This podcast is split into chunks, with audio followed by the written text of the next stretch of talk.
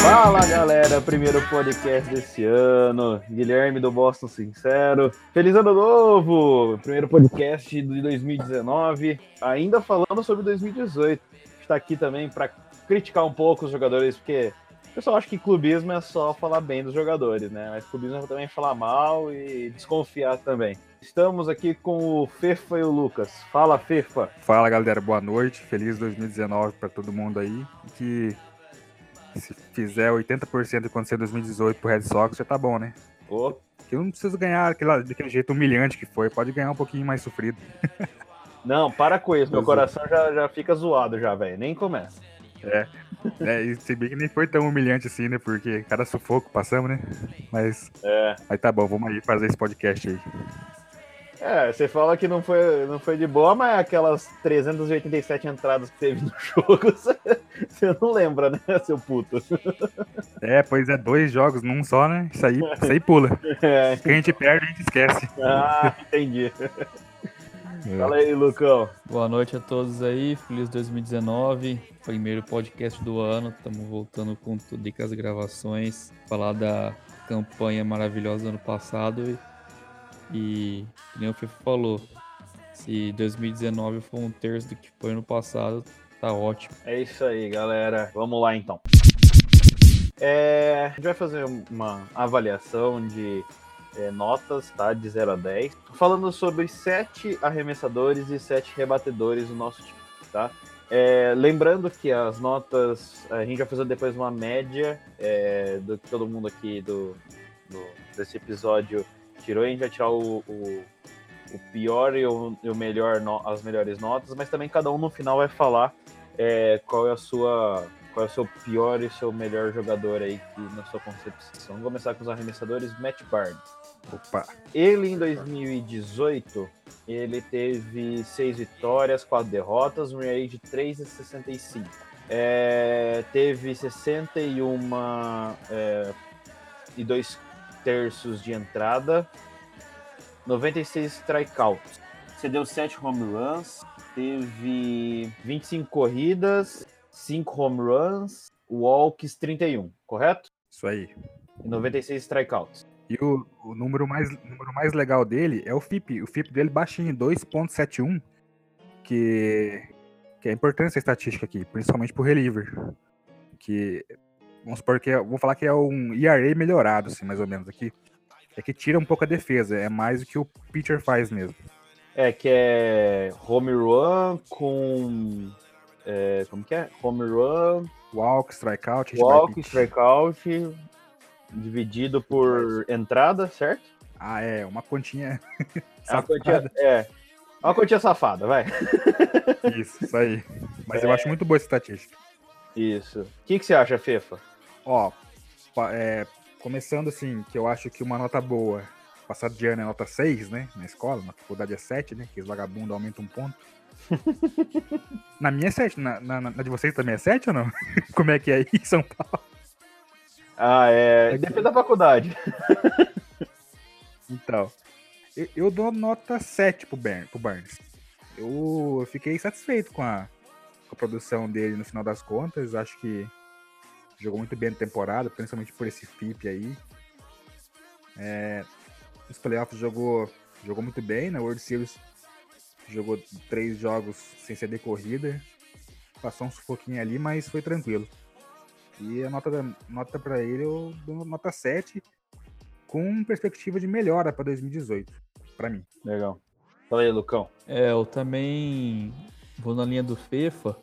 Depois do Kimber, ele foi o nosso reliever mais consistente durante o ano e o mais confiável. Era aquele homem do, da oitava entrada. O Joe Kelly muito mal é, em alguns momentos. É ele que tinha que apagar o fogo pro Kimber. Eu dou uma nota. Vou, vou com nota 7 para ele também. Ele melhorou em relação a 2017.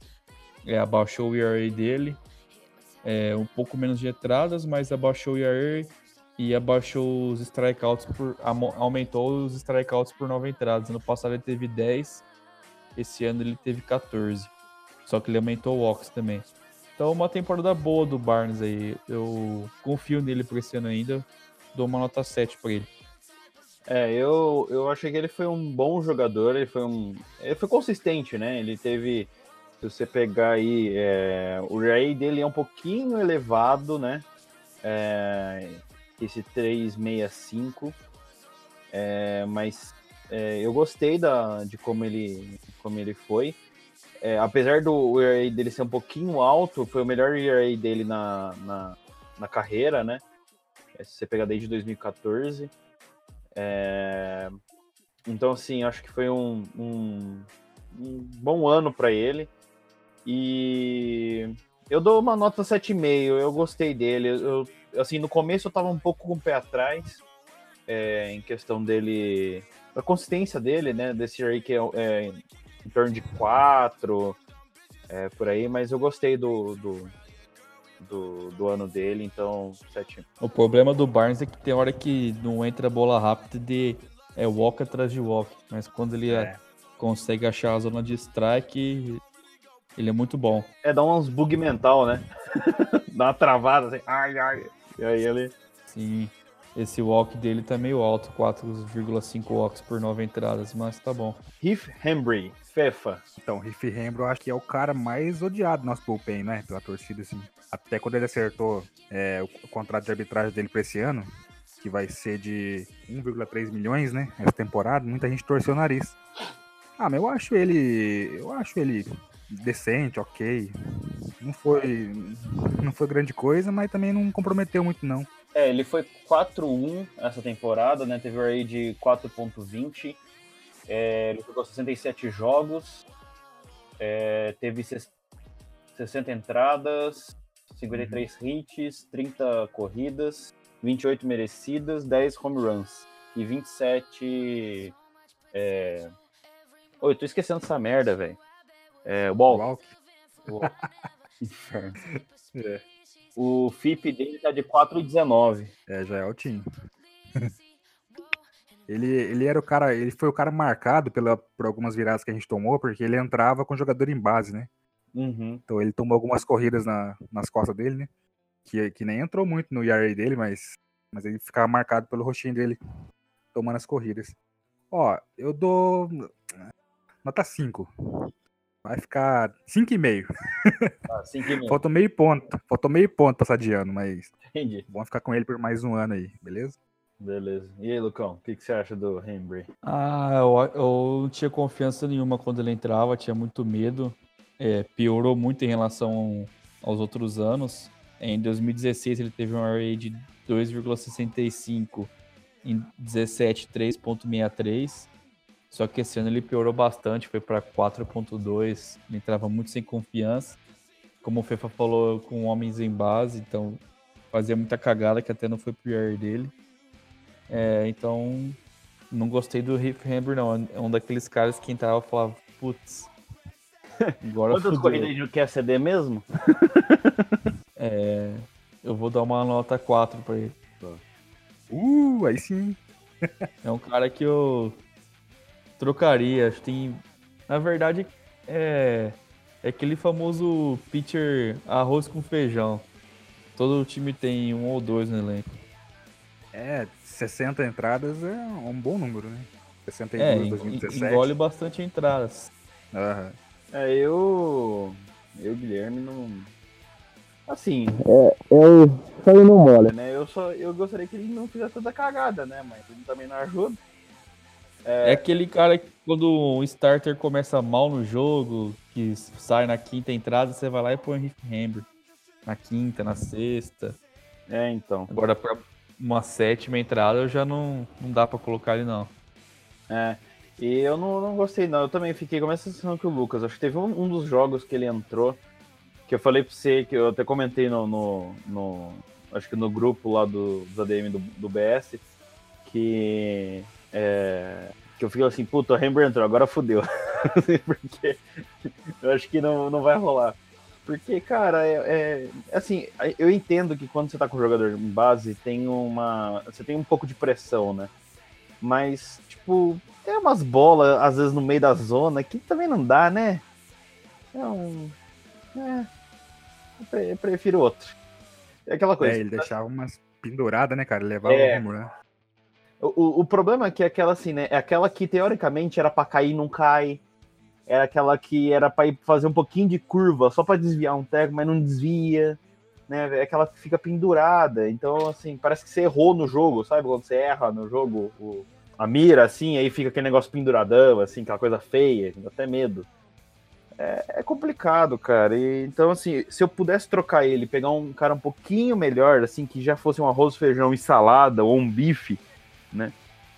É, eu acho que seria bom, porque é um cara que, assim, se melhorar, é, ele vai ceder menos corridas, só que ainda vou ficar com aquela coisa do. é, qualquer hora ele pode fazer cagada. Bem, minha nota, com muito pesar? Ou sem pesar? Cara, eu vou dar um 5 pra ele. Pra mim, assim, foi abaixo. É óbvio, assim, não superou as expectativas, nem decepcionou. Mas é um. Mas assim. É Podia ter feito melhor, né? A nota 5. E Rod, nosso menino que ficou parado mó cara, né? Teve uma lesão. Torceu o Isso, pé na primeira base. Isso, torceu o pé na primeira. Isso, torceu o tornozelo na primeira base lá no. É jogo contra quem mesmo? Ah, e você apertou. Na dúvida, fala que é contra o Tampa Bay, sei lá.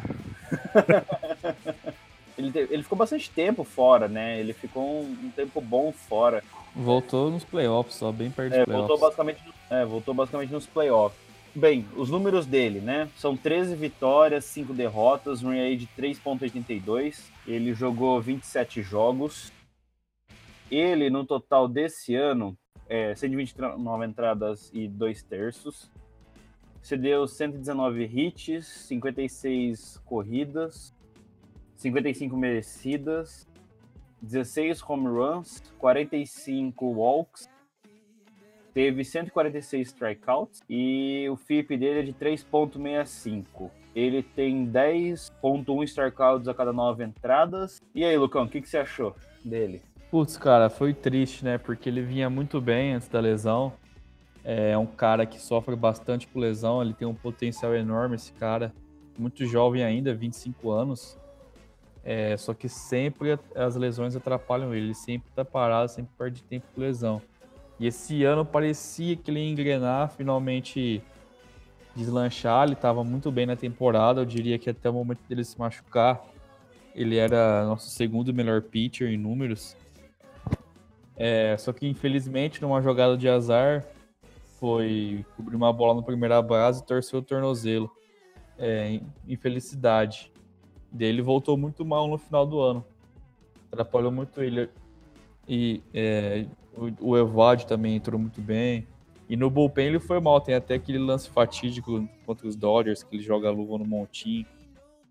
É, então é uma pena, mas eu ainda acredito no potencial dele. E nessa temporada que passou pelo bom começo, eu vou dar 3,5 para ele. 6,5? Isso. Legal. Fala aí, Fefa. Ah, o Rodrigues foi meu queridinho essa temporada. Peguei ele no Fantasy, fez ponto pra caramba pra mim. É, foi uma pena mesmo ele machucar o tornozelo. Foi contra o Toronto Blue Jays, se machucou. Hum, Eu vi aqui, foi em 14 de julho. Que era um jogo que ele tava, se eu não me engano, com uma rebatida sofrida. Ah, não, quatro rebatidas, mas tava jogando muito bem. É, foi uma pena ele ter se machucado mesmo. É um cara de muito potencial. Já vai entrar no primeiro ano de arbitragem, aí isso que é uma pena, né? Que tem só mais três anos com a gente aí. Mas. Cara, eu dou uma nota 7 pra ele também. É, tem um potencial pra fazer um ano bom em 2019 aí. E se ficar aí, se concretizar como um jogador número 4 rotação, bem confiável, assim. É, eu, eu gostei dele. é, mesmo ele se machucando, é, eu gostei bastante dele. Eu acho que assim, tem muito potencial, tem muito, muito, é, muita lenha para queimar ainda. Eu, eu acredito que no futuro ele vai ser um, um excelente é, pitcher aí para nós. Inclusive, eu acho que assim, agora nesse próximo ano, é, eu acredito que o Cora vai usar ele muito é, muito melhor do que se ele se manter saudável, né? Obviamente. E foi, uma, foi um lance que, assim, né? É aquela coisa, lesão de trabalho, né? Não dá pra culpá-lo, mas é uma lesão que ele basicamente Ele se machucou em junho ou julho, né, Fefa? Julho? É, julho, 14 de julho. Fim de julho e só vai, só vai voltar nos playoffs. Então é, é complicado. Eu dou uma nota 6,5 também, mas é aquele 6,5 com querendo dar mais. Porque é, eu queria que ele tivesse mais tempo saudável. Carson Smith, Lucão.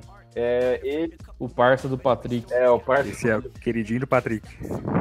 É, esse ano ele teve é, 18 Nível jogos, teve um array de 377, fez só 14.1 entradas, cedeu 14 hits, 6 corridas, as mesmas 6 foram merecidas, 2 home runs, 6 é, walk é, em 18 strikeouts. O FIP dele é de 372. O que, que você achou dele, Lucão? Ah, fica meio difícil avaliar, né? O espaço mostrar muito pequeno. É aquela coisa, o cara sofre muito com lesão desde que que a gente foi, fez a troca por ele. Na época eu achei uma troca muito boa. Era um cara muito promissor lá em Seattle. A gente mandou o Ed Miley pra lá, então pensei, pô, uma troca boa. Tinha que reforçar o bullpen. Só que a mecânica dele judia demais do cotovelo, então esse cara nunca vai ficar saudável. É, Já judia, e o cara ainda machuca tacando a luva no, no banco de reserva. É, então. E o cara tem problema com atitude também. É, se somar aqui, ó, desde que ele tá no Red Sox, não dá 30 entradas que ele jogou pra gente. Então é, é complicado esse cara. É 22, dar uma nota- 23, 24 entradas dá. É, então. E ele chegou em 2016 pra gente. Complicado. É, eu vou dar zero, porque ele não merece mais que isso. Ele 14 entradas, pô. Isso aí. Vai lá, Fefo. Cara, se você pensar que o Red Sox foi campeão da World Series, com o bullpen jogando bem, sem Carson Smith, sem Tyler é, Thornburg, é uma loucura, né? Esse- Esses dois caras, eles em tese vieram pra dar estabilidade pro bullpen nosso. E nenhum dos dois jogou bem ainda. Pra resolver problema. É, então. E, e, daí a gente vai de Barnes, de Hamber, de Brazer e, e ganha tudo, né? E ganha o World Series. Mas é isso mesmo, é. O cara teve muito, tem muito problema com lesão no cotovelo, machuca daquela forma infantil, dando a luva no, no banco de reservas lá. É uma coisa ridícula, né? Idiota. É nota zero pra ele mesmo. E coloca o Thorburg nota zero pro Thorburg também aí, que, tem, que teve oportunidade esse ano e não jogou nada aí. Quem? Eu sei que não é pra falar o, o Tyler Thorburg. É, a gente, colocado na lista, mas pode colocar zero pra ele também. Esses dois, esses dois caras é. Era, pra resolver nosso problema de bullpen e não fizeram nada. É, eu vou dar zero porque não fez nada, né? Quem não faz nada no trabalho de escola, né? Geralmente ganha zero. Então, é...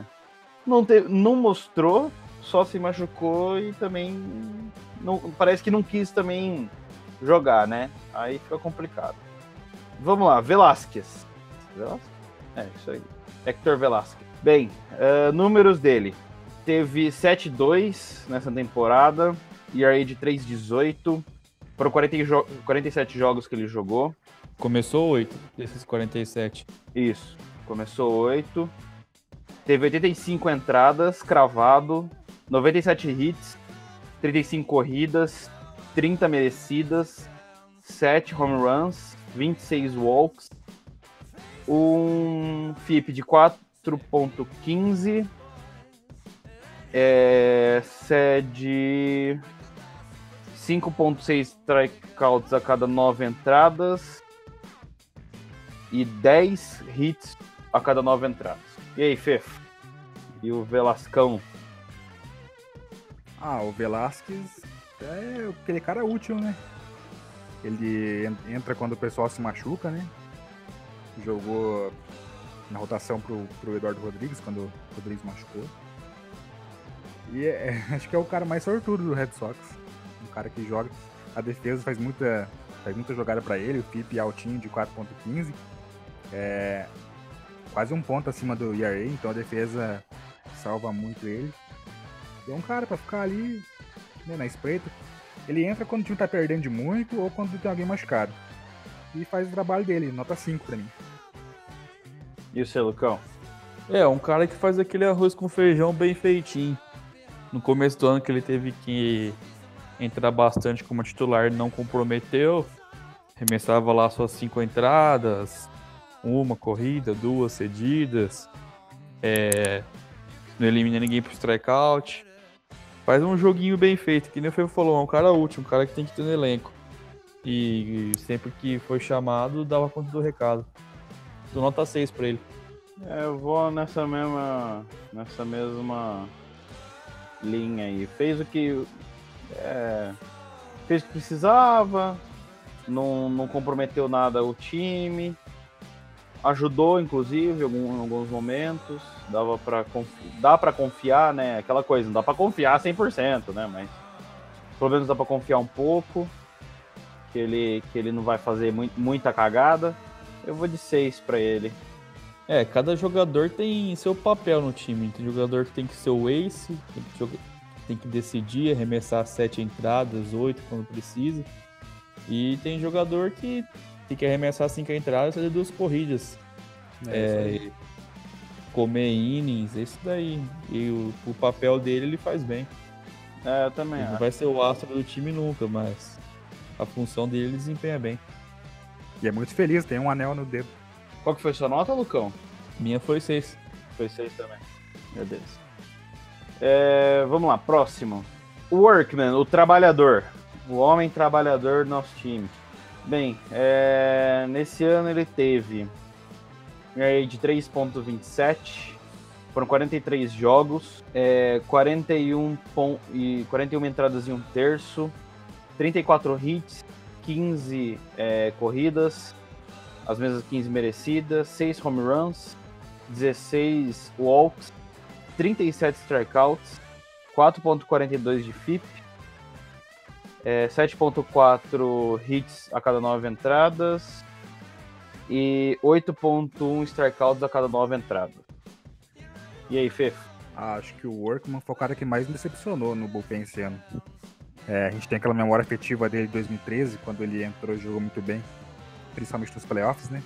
E esse ano ele não, não foi muito bem, não. Até começou razoavelmente na, na temporada regular, né? Mas nos playoffs ele foi muito mal.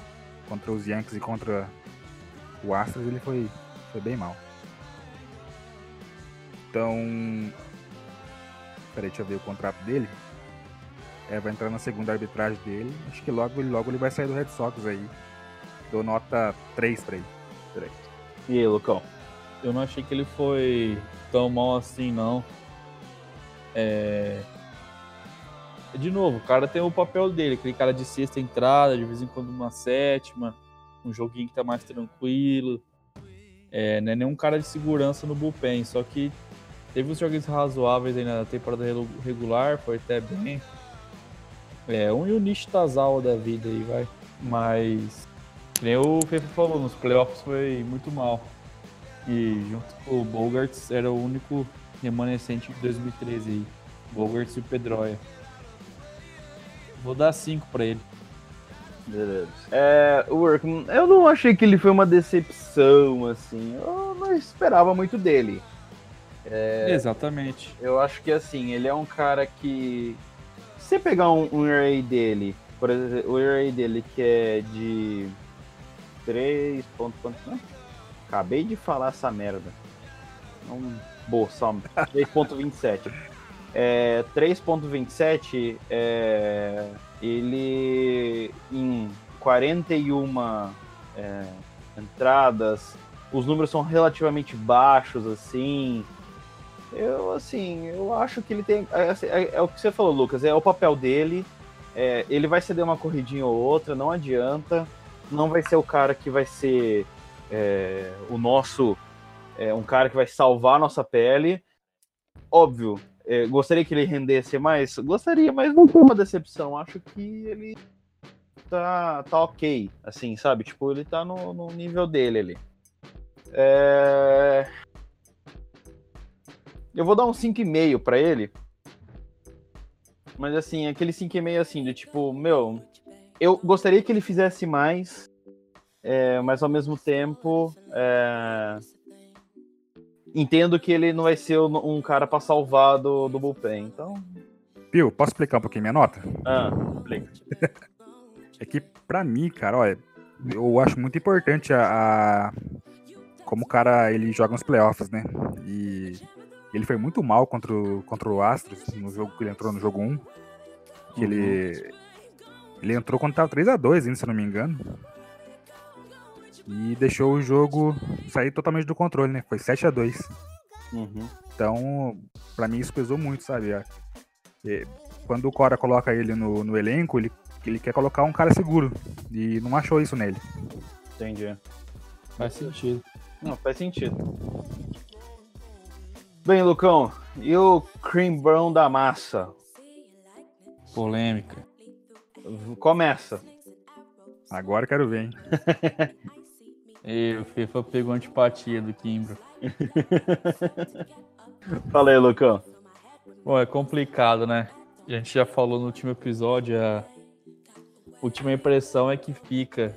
O Eovaldi foi sensacional, tá sendo ovacionado, e o Kimbrough é, deixou a gente nervoso nos playoffs inteiros aí, e ninguém quer mais ele. Bom, vamos lá. É, na minha opinião, o Kimbrough nos últimos é, 7, 8 anos aí no mínimo, desde 2010 que ele começou na liga, é um dos melhores closers da liga, top 3 no mínimo nesse período. É, ano passado teve uma temporada sensacional, ER de 1.43, 35 saves, 16 strikeouts por 9 entradas, e era normal ele regressar um pouquinho em 2018. Temporada regular ele manteve o padrão dele, de qualidade, foi muito bem. É, o ER de 2.74, 3 strikeouts por 9 entradas, 42 saves. Só não tô aqui quantas oportunidades de save ele teve, quanto ele- quantos blown saves ele teve. Preciso ver isso. Teve 49. Não, 47. Teve 5 blown saves. 5 bons blown saves. É, é um número, um número até um pouquinho alto, se for ver. Mas. Só que na pós-temporada foi aquele desastre, né? Foi um sufoco atrás do outro. Entre- entregar, entregar, ele não chegou, mas faltava aquela rebatida para entregar. Ele era salvo por um catch do Benintendi, uma jogada na terceira base do Nunes. É. Porém, é, a temporada é um todo, né? São 162 jogos. Ele ajudou a gente a ganhar muito jogo. 42 saves, é, não é pouca coisa. Fora as, as entradas que ele. Não saves, né? Que ele, ele teve 62 entradas, pô. Então, põe aí 20 entradas a mais aí. Que ele. É, que não foi situação de save. Pô, é difícil dar nota pro Kimber pensando nos playoffs, mas é um cara que eu queria ele de volta com certeza. É, na liga é difícil achar closer, é uma joia rara aí, cada vez mais estão se pagando mais. Olha o contrato do Clean Jensen, dois anos seguidos pipoca pra caramba na World Series, pipocou demais contra os Astros, pipocou demais contra a gente, e tem um puta do contrato igual do Chapman também vem caindo de produção, diga-se de passagem. É, então, como o Luiz tem falado, uns dois, três anos de contrato, aí eu pegava o Kimbrough de novo fácil, fácil. Mas vamos para nota. Eu dou uma nota 6,5 pro Kimbrough. Ia dar mais, só que não dá para deixar passar os playoffs, o sufoco que ele fez eu passar. Então 6,5 pro Kimbrough. Ô, Guilherme, pode xingar o colega que dá nota muito alta, pô. Fefa, fica à vontade, Lá cara. vem, lá vem. No, ô, louco, 6,5 tá de brincadeira também, né? Não, pra mim 6,5 é tipo um pouquinho acima da média.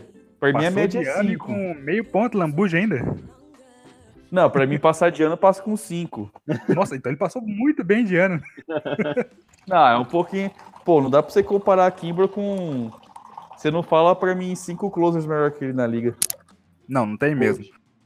É, Cinco, tem uma coisa cinco. que. Pera aí, deixa eu pegar a lista aqui.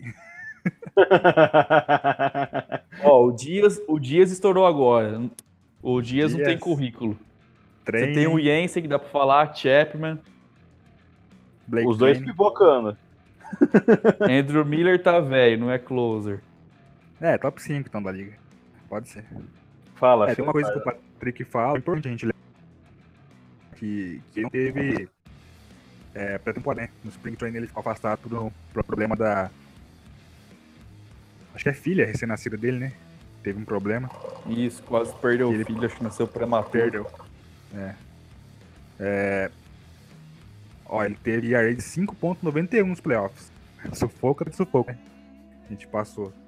Mas na temporada regular eu- foi bem, sim, foi. Eu lembro que ele tomou, eu de cabeça só, que ele tomou só um walk-off home run do, do Granderson, acho que só esse jogo que ele que ele entregou lá contra os Blue Jays. Foi o terceiro jogador com mais saves na com o maior número de saves na, na, na temporada regular.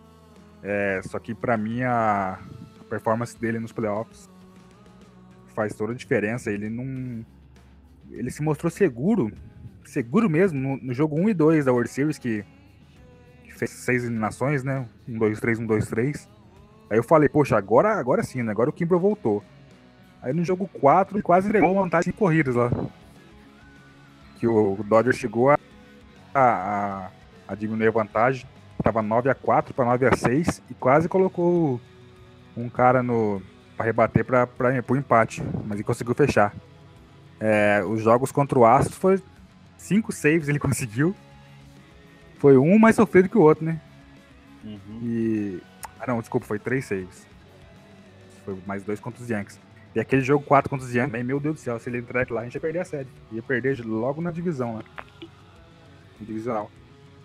Então, a nota B pra mim é nota 5. E pra mim não dia não, pra mim é 6 a média. Porque 5.91 de areia é muito alto né, pro nosso closer. Ainda mais ele pedindo aí quase 100 milhões de contrato aí. Eu acho que se for fechar pra ele, com ele tem que ser 2 mais 1, com option nosso. Acho que mais que isso já é muita coisa. Ah, difícil ele aceitar um trem desse. Na idade que ele tá. É, não vai aceitar, então não fecha. é pra não fechar Ah, mesmo. Não, cinco anos, cinco anos não, não vale a pena. Não vale a pena. É. Se for fechar no máximo, 2 mais 1, 45 milhões estourando no máximo. Eu, eu, eu gosto muito do Kimbrough, eu sou um, um quase uma tiete dele, porque é, eu lembro alguns jogos que eu cobri esse ano, que o ano passado, desculpa, que é, quando o Kimbrough entrava no jogo, eu já falava assim, ah, velho, só bola rápida, vai, na cabeça, né? por favor, aí acaba logo o jogo. Mas, é, mas realmente nos playoffs ele, ele, ele desapontou muito. É, a minha nota vai ser composta, eu vou juntar e dividir por dois, tá? É, Kimbrough no, no, na temporada regular eu daria um 8. Eu gosto muito do Kimbrough na temporada regular, ele foi tipo excepcional, foi um excelente closer para nós e me faz uma nota 8. Só que na temporada temporada no, nos playoffs, Playoffs. né? Ele deu aquela decepcionada bruta, né? Porque não foi só uma foi só uma pipocada, né? Foi uma pipocada meio braba. Inclusive dando ataque cardíaco na gente. Então, e eu não eu fiquei meio assim.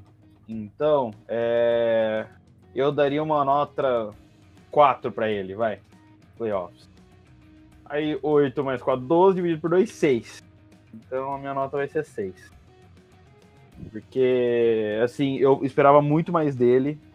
E esperava muito mais que ele é, melhorasse a atitude dele né, em relação aos playoffs. Mas é. Mas eu confio nele. Óbvio que o problema do contrato dele é um problema grande para nós, né? Porque se ele 5 anos é muita coisa, 100 milhões é muita coisa.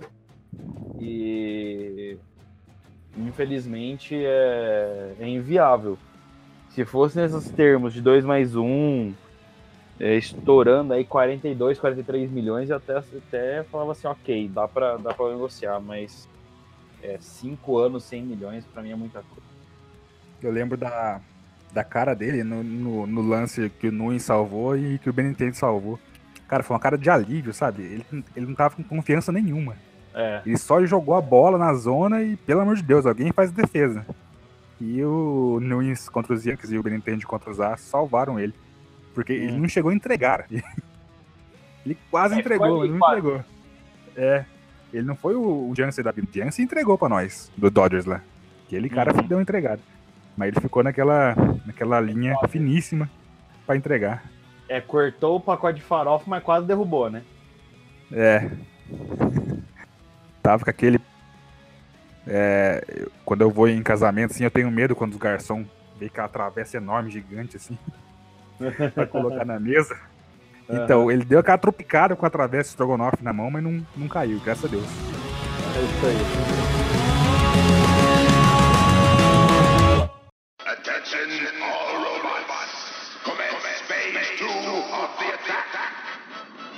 That train robots. Open. Então vamos lá pros.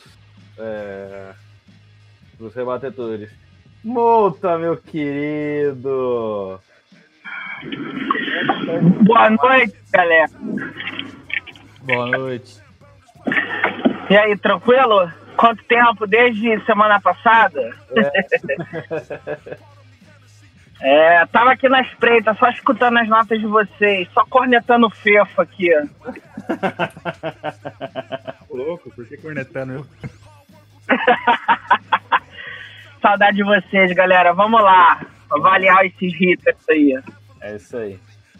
Vamos lá, Multa. É, vamos começar com você então, já que você já entrou já a conversar. Vamos, a gente tem os três catchers nossos para falar primeiro, né? Vamos começar com o nosso Mas vamos- gordinho que em vez Vamos de... avaliar a defesa ou só rebatendo? Ah, vamos avaliar os dois. Acho que o, é, dos rebatedores a gente pode avaliar os dois, tá? É, a nota vai ser composta, tá, gente? Sempre é, pense na- numa nota composta aí de é, defesa mais as rebatidas, tá? Cinco pra defesa, cinco pro ataque. É, exato. É, vamos lá. Multa. O nosso gordinho, que ele correr, ele anda. Sempre on. Vamos lá. Caraca, bicho. Aí vocês vão- vamos lá, Leon. Olha, cinco para defesa e cinco pro ataque. Hum, Cara, pô, bicho, Leon, olha, eu vou ser bonzinho. Leon eu vou dar cinco. Leon eu vou dar cinco. Leon eu dou o quê? Eu dou quatro. Posso até dar cinco. Eu poderia dar cinco na defesa pro Leon. O Leon foi perfeito na, na, na defesa na temporada. É, na verdade, eu tô dando a minha nota mais aqui pensando no global do que separadamente. Mas colocando no que você falou, eu daria cinco pela defesa, porque ele foi espetacular na defesa durante a temporada toda. Os pitchers gostavam muito de jogar com ele. E você via pelos números que as performances, vários deles melhoravam com o Leon. Agora, no ataque, não tem como não dar zero, né, cara? é, Embora, embora, é, embora diga-se de passagem, na World Series ele jogou muito bem. Mas não tem como não dar zero. Então a nota geral é 5. Do Leon é cinco. Tá bom. Vai lá, Lucão. Qual a nota do Leão? Eu vou ter que copiar o Molta, porque o, o Leão é um catcher muito bom defensivamente, tanto pros pitchers quanto no- eliminando o cara na segunda base, pitching frame. É, realmente ele é muito bom na defesa, ele não tem defeito nenhum na defesa, eu dou 5. Só que no ataque ele é aquele fardo. Então, se você tem um cara, um 8 mais fraco, um 7 mais fraco, já fica, já fica ruim. Então, muito bom no ataque. Vou dar 0 pro ataque, 5 de, cinco na defesa, nosso global 5. Stefa? Alô? Oi. Fala aí. Olha, é, tem que copiar o- os dois aí, nota 5 pra ele tem. É, no ataque ele foi muito mal realmente, não, não buscou nada, né? É, mas na defesa ele segura a onda lá e é o pitcher favorito dos caras mesmo. Mas ele, tá, ele foi tão mal no ataque né, que saiu até do World Series, né? Jogou jogo um só. E depois entrou no meio dos outros dois jogos aí. Mas nota 5 pra ele tá, fica em bom tamanho. É, eu acho que assim, o Leão ele foi muito, sim, muito insignificante no, no, no total do jogo, mas defendendo a parede defendia é, rebatendo, desculpa, rebatendo a parede rebate melhor. Então, é, a real é essa. Então é 5 também pra ele. Bem, vamos lá. Molta, você quer queimar a língua do Swihart primeiro? O que, que você quer fazer? Você quer deixar o outro falar com ele? Não, vê aí, cara. Por mim, tá, tá legal. Vai errar. Pode botar outro, bota outro. Fala depois, vai lá. Tá bom, vai lá, Lucão. Fala aí. É, outro cara que sofre por lesão, mas desde que foi draftado era uma esperança do Red Sox. Tinha cara que ia ser uma estrela. É um polivalente, já mostrou que pode jogar em várias posições. Só que é aquele, aquela coisa, né? As lesões sempre atrapalharam ele. É, em 2018 ele teve três aparições no bastão. Em 2017 ele teve pelo time principal, ele só teve 45. É, só que esse ano ele sempre aparecia um jogo, ele ficava 3, 4, não aparecia. E faltou uma sequência para ele engrenar. E e mexe ele tinha umas rebatidas boas. Teve, eu lembro que ele teve um, um walk-off do Red Sox, foi ele que teve uma rebatida dupla, campo central. É um cara muito atlético, um cara jovem ainda. É, só que esse ano foi de razoável para fraco, né? Não dá pra falar no cara na perspectiva, né? falando desse ano. Tem 26 anos ainda. Eu queria que ele e o Vasco fossem nosso catcher de futuro esquecesse do Leão. Esse ano eu vou dar 5 pela recuperação dele aí. Volta por cima. Fefa? Concordo com o Lucas, acho que nota 5 é uma boa nota pra ele, pelo que foi a temporada. Começou mal, todo mundo xingando, querendo que ele saísse, né? É, troca o Swihart, troca o Swihart. É igual outro jogador que nós falar depois, né? o, o Jack Bradley. Mas ele foi se recuperando, foi tendo jogos, confiança. Acabou a temporada bem, acho que nota 5 tá, tá bem dado pra ele também. Beleza, Molta. É, eu fui totalmente queimado na língua pelo Swihart. Ele se mostrou um cara útil. É, um- como catcher, ele pode ser importante na próxima temporada. E em termos de nota, a gente tem que descombinar aí, porque a gente tá muito casado aí nesse negócio, cara. Eu também vou de 5 no Swihart. Digamos que eu daria, é, eu daria para ele é, três na defesa. Não que ele tenha me decepcionado, mas porque ele não era fixo como catcher, né? Precisa evoluir nas chamadas de arremesso, precisa evoluir defensivamente pela mais no exercício de ser um catcher repetidamente, né? E Uhum. no bastão, no bastão eu dou dois, mas assim, ele ele poderia ter ido um pouco melhor, mas mas não. Mas ele foi melhor do que eu esperava. E eu acho que o Farhat é aquele jogador que ele precisa esquentar para ele funcionar. Quando ele deu uma esquentada na temporada, ele respondeu bem. Nota 5 para ele. Bem, eu, eu, vou, eu vou ser um pouco contra você. Eu. Tanto que eu apelidei ele no Boston Sincero de Sweetheart. Tá? É, eu gostei, cara. Eu gostei da atuação dele. Eu acho que assim, pra, falta tempo para ele, para fazer as coisas dele, para ele mostrar o trabalho dele, né? Eu acho que falta ainda. Não é uma coisa que, infelizmente, ele tem algumas lesões. E eu vou, eu vou de 6 para ele. É, porque nos momentos em que ele, em que ele teve alguma, alguma é, digamos assim, uma possibilidade de jogar, ele foi, ele foi bem, ele não decepcionou, sabe? É, inclusive, em alguns jogos, fez algumas rebatidas não fossem fundamentais para virada, mas que deu um ânimo para o time também continuar é, fazendo pontuação. Então eu dou um 6 para ele por conta disso. Christian Vasquez, senhores. Fala, Fefa, o que, que você acha? Ah, o Vasquez decepcionou um pouco, né? Depois da, da ótima temporada que ele fez ano passado, batendo 29%. É, deram até uma extensão de contrato para ele que vai começar esse ano, de 3 anos, 13 milhões e meio de dólares, né? Um bom dinheiro para um catcher jovem. Mas ele não foi muito bem, não. No final da temporada, depois de ficar machucado por um tempo, ele até voltou bem. Jogou bem nos playoffs, bateu aquele home run contra os Yankees no jogo 4 lá, que, que foi decisivo no final das contas, né? Que foi a corrida que, que deu a vitória pra gente. Eu. Defensivamente ele é bem confiável, tem um puta abraço pra eliminar o corredor. Eu acabo dando nota 5 pra ele no final das contas, mais por aquele home run lá contra os Yankees lá, que 500 pés naquele estádio enorme lá. E o seu, Lucão? É, que nem o FIFA falou, no passado ele foi muito bem no, no bastão. É, esperava que ele fosse manter isso, ou até evoluir um pouco mais. E ele caiu um pouco no, no ataque, mas é aquela coisa, é um catcher. Então, se ele manter uma média de uns 25, 26, não comprometer, igual o Leão compromete, é, já tá bom. Quando o Leão vai pro bastão, já rola, pá, nem chance tem. Quando é o Vasco, eu falo, ah, pode ser que saia uma single aí, uma corridinha funcionada, alguma coisa. É, e na defesa ele também. Ele é bem.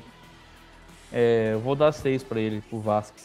E vai ser muito importante aí pra nós o futuro próximo. Vai ser nosso catch titular aí por uns dois, três anos pra frente.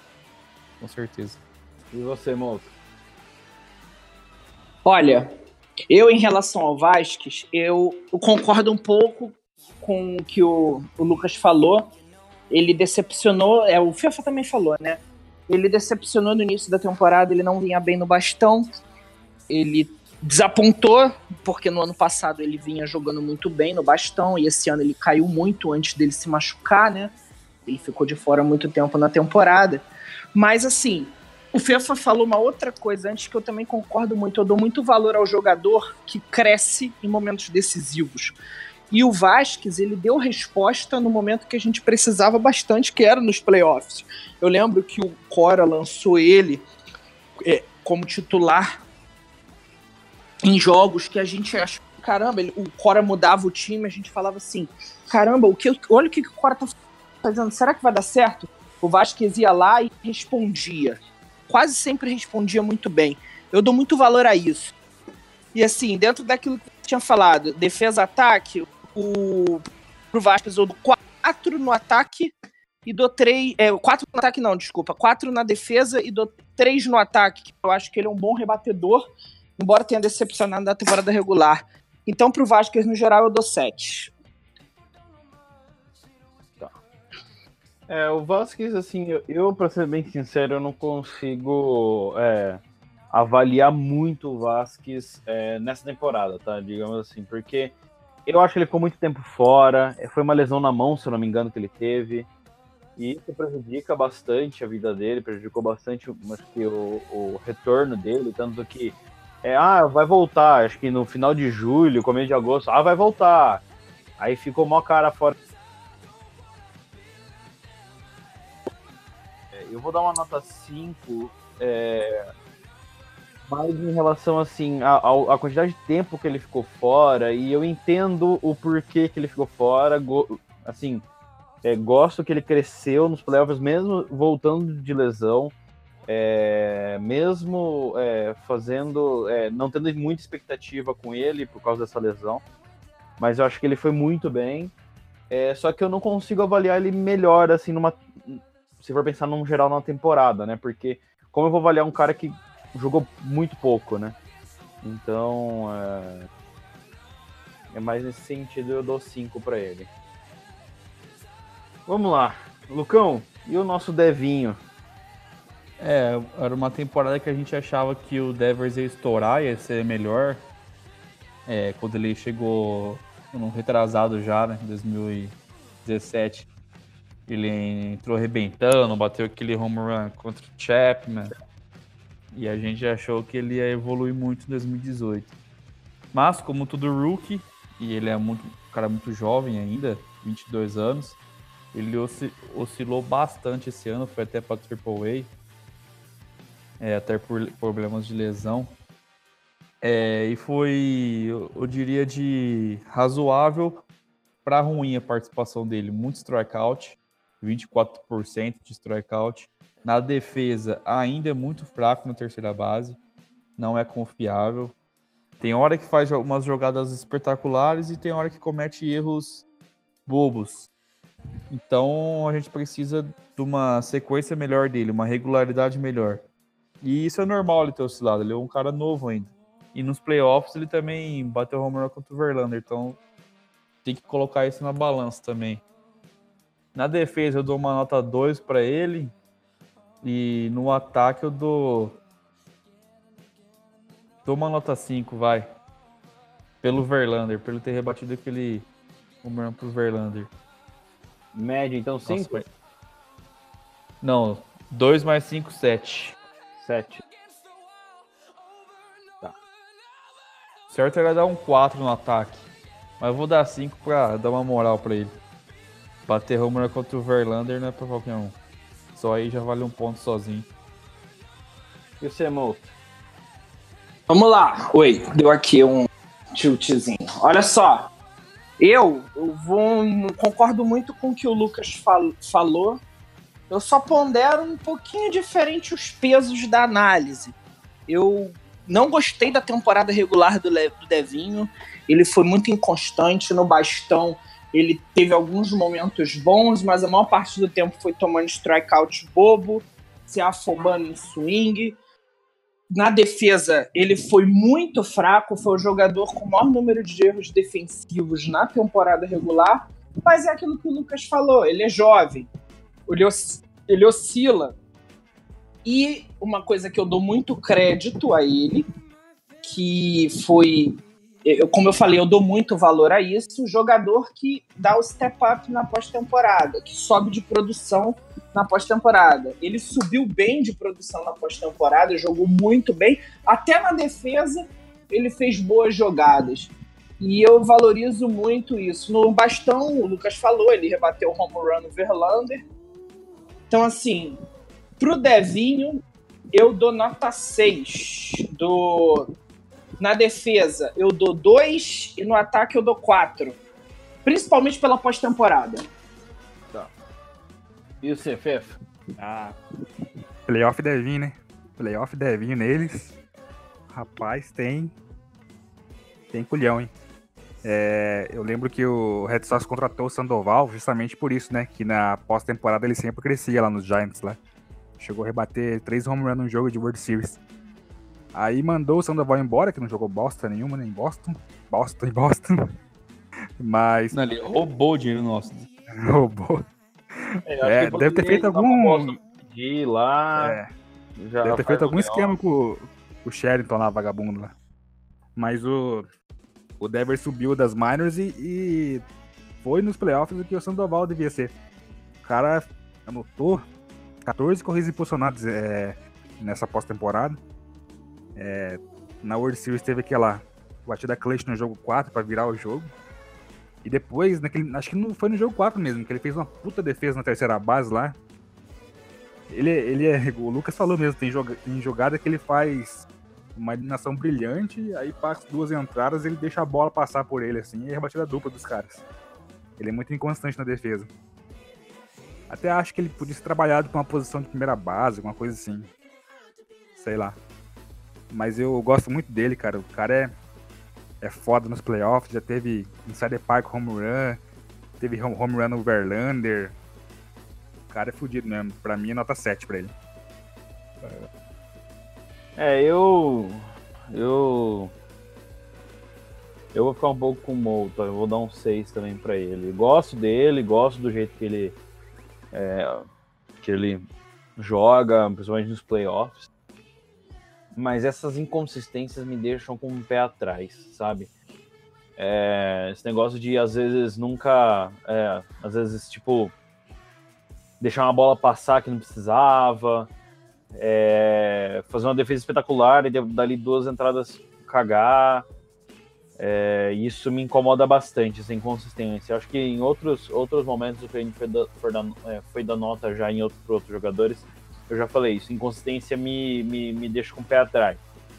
Então eu acho que ele deveria. é, eu não sei bem como o Cora trabalha isso, né? É, nem como o time do Red Sox faz. Mas eu acho que.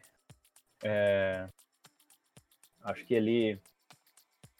é, ele tem muito potencial para melhorar, mas eu esperava um pouco mais dele. Então minha nota vai ser 6 mesmo. Eduardo Nunes. Quem quer falar primeiro? Viu? Mas alguém queria. Alguém aqui cogita trocar o Devers? Não, nem fudendo. Eu, Não, eu também esse não. ano ainda não. Eu quero ver ele jogar essa temporada. No final da temporada eu tiro uma conclusão. Ou, ou- ah, ainda dou mais uma temporada pra ele, né? Ah, eu falo nem fudendo porque eu acho que é muito cedo. É igual o Lucas falou, eu acho que é muito cedo pra gente falar assim, vamos trocar. É, apesar de. a gente 22 ter anos, muito, é, E outra, ele já, ele já mostrou alguma coisa. Já. Só que não é um, um Benintendi da vida, não é um Betts da vida. Eu acho que ele vai ser um cara estilo Zender Bogart. É, apesar que ele, de dos quatro né? aí. Dos quatro é o que melhor jogou em playoffs, né? É o Devers. Olha, eu- é, em relação ao Devers, eu penso muito como o Lucas comentou. Eu não trocaria ele agora, mas dependendo do desenrolar da temporada, eu consideraria bem a possibilidade. Nem é por não gostar dele, mas a gente tem limitações de cap e a gente precisa considerar isso, né? Então fica complicado segurar todo mundo. Eduardo Nunes, senhores, quem gostaria de falar? Primeiro. Bom. Eu começo. Vai, Lucão. Bom, segunda base não é a posição dele, isso tá bem claro para todos. É, ele, não, ele não é nem um pouco confortável naquela posição, ele tava tapando um buraco. Já na terceira ele joga bem ali e tem lá seus momentos no ataque. Não é um cara que é para ser titular de um time campeão, só que é um cara bom para você ter no banco de reservas, igual o, o Brock Holt. Eu acho que ele teve uma uma temporada razoável para aquilo que a gente pede dele, média de 26%, tá bom, mediano. É, só que o problema é que na segunda base ele fez muita cagada. Então na defesa eu dou dois para ele e dou três no ataque, então cinco. Cinco. Acho que uma boa nota pro Nunes. É. Beleza. E nos playoffs, é, pô, tem que contar nos playoffs também que aquele jogo contra o Dodgers lá que ele deu sangue, roubou base. Tudo, quebrou o se dedo. É, Tropicou no montinho, o catcher derrubou ele, caiu na arquibancada, fez, teve a, fez a- tudo. a- a última eliminação contra os Yankees, que não foi uma jogada fácil, Verdade, era uma jogadinha bem chata ali na terceira base, poderia ter sido um erro claramente. Se, se fosse o Devers ali, eu não garanto que sairia aquela eliminação. É mesmo. Então, eu acho que vou até mudar minha nota. Pelos playoffs, eu vou dar 6 pro, pro Eduardo Nunes. É Temporada regular, não. Mas pelos playoffs, eu acho que ele merece 6. E o C, Fefa? Concordo com o Lucas, nota 6 pra ele. É, Ele.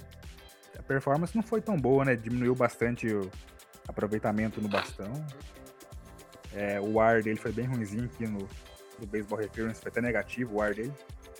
Mas muito porque jogou na segunda base e segunda base não, não tem mesmo é, ca- cacoete. cacoete.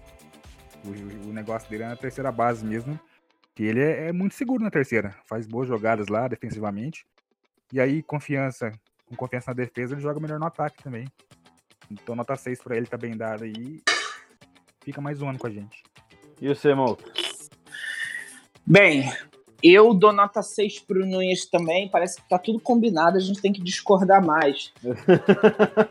o Nu- É, tá muito ruim isso aí, tá legal. Meio chato. Tá Vou começar chato a pra brigar aqui. É, eu começar a de- ai, cornetar o FIFA. Eu tinha que ter entrado dos pitchers, que eu ia cornetar o FIFA pra caraca. Mas Você pode dar enfim. uma nota pro Kimbro, dá uma nota pro Kimbro depois aí. Ah, é, aí é bom que é o momento que a gente. É. Vamos lá. Olha só. Eu no Nunes eu dou 6. Concordo com todos vocês falaram, resumiu bem o que eu penso. O Nunes, ele na defesa, ele precisa melhorar muito. Segunda base deixou a desejar, errou muito. Quando foi para terceira, melhorou, errou menos. E no ataque, ele poderia ter sido melhor na temporada passada, ele foi muito bem, nessa aí ele foi abaixo do que eu imaginava, mas eu dou valor porque ele também teve bons momentos nos playoffs. Então, no geral do Nunes, se fosse para colocar nessa escala que a gente está ponderando, eu, eu dou três para a defesa dele e três para o ataque, principalmente pelo que ele fez nos playoffs. Então fica com 3 mais 3, 6. É, eu, eu vou dar uma nota. Eu vou, eu vou dividir minha nota em três, mas é, é eu vou explicar, tá? É, eu também acho que a nota é 6 mesmo, né? É, mas eu vou dar mais um e eu vou explicar por quê. Três também, é a mesma coisa que todo mundo falou.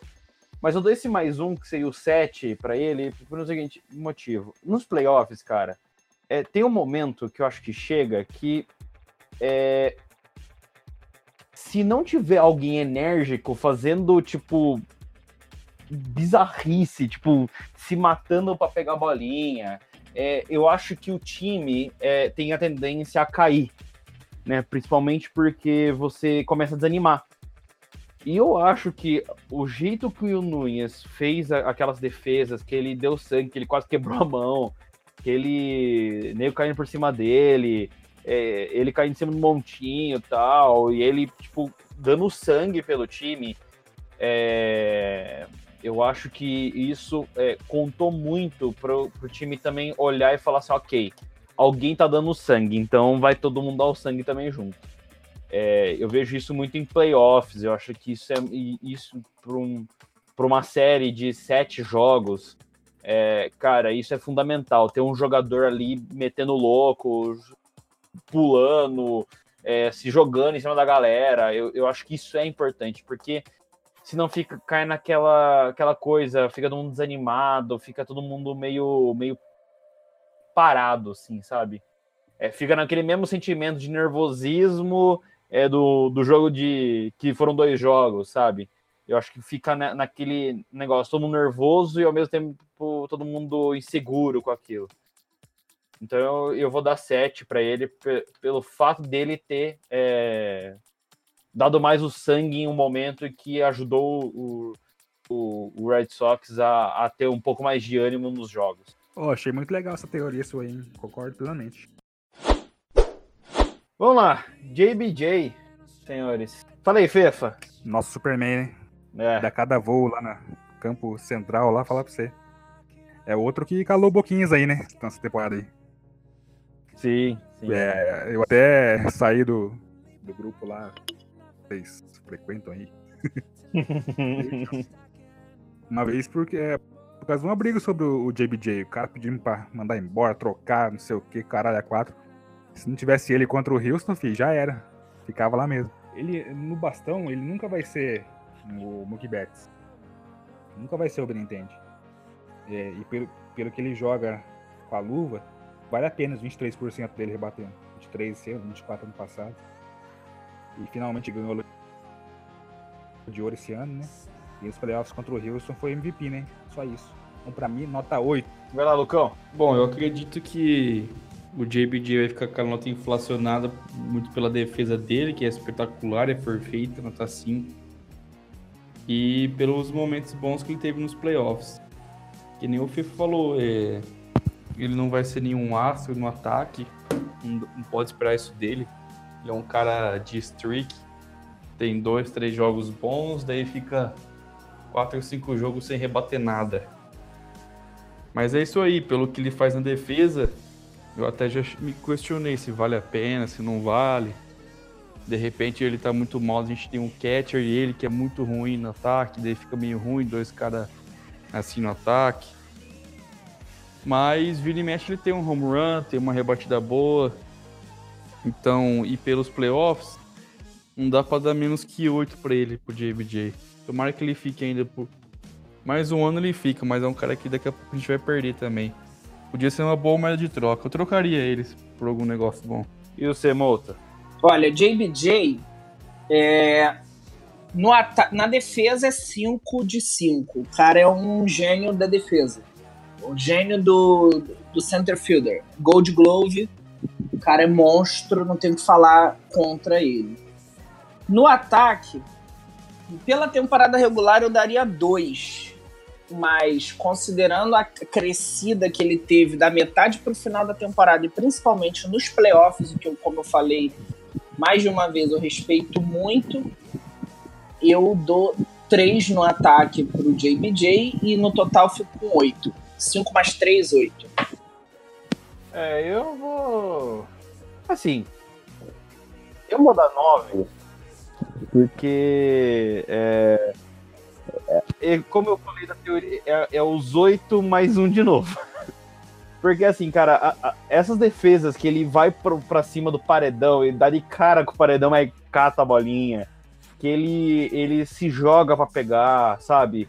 É, essa energia que ele se dispõe para poder é, fazer a defesa, é, talvez um, dê aquela carga a mais. Acho que não dá. No questão do JBJ, depende muito do jogo. É, mas assim, aquela história do, do cara que tá dando o, o sangue dele, o corpo dele pelo time, sabe? Eu acho que isso faz com que. É, com que ele se torne um pouco é, responsável pela energia que o time tem, né, naquele momento do jogo. E às vezes o, o, o, time tá meio desanimadinho, ninguém tá lá e vai, faz uma puta de uma defesa, que nem o Betis fazendo aquela defesa no meio da galera. É, e já também dá, dá outro ânimo, assim, que o pessoal já vai, já parece que o pessoal já começa a responder tudo isso no, no, no, no bastão, então eu, eu vou dar 9 para ele. É, 8 de, de tudo que vocês falaram e mais um de, de, dessa energia que ele passa, né? Vou falar uma, perguntar uma coisa que esse critério que a gente está usando, considerar playoffs, tudo.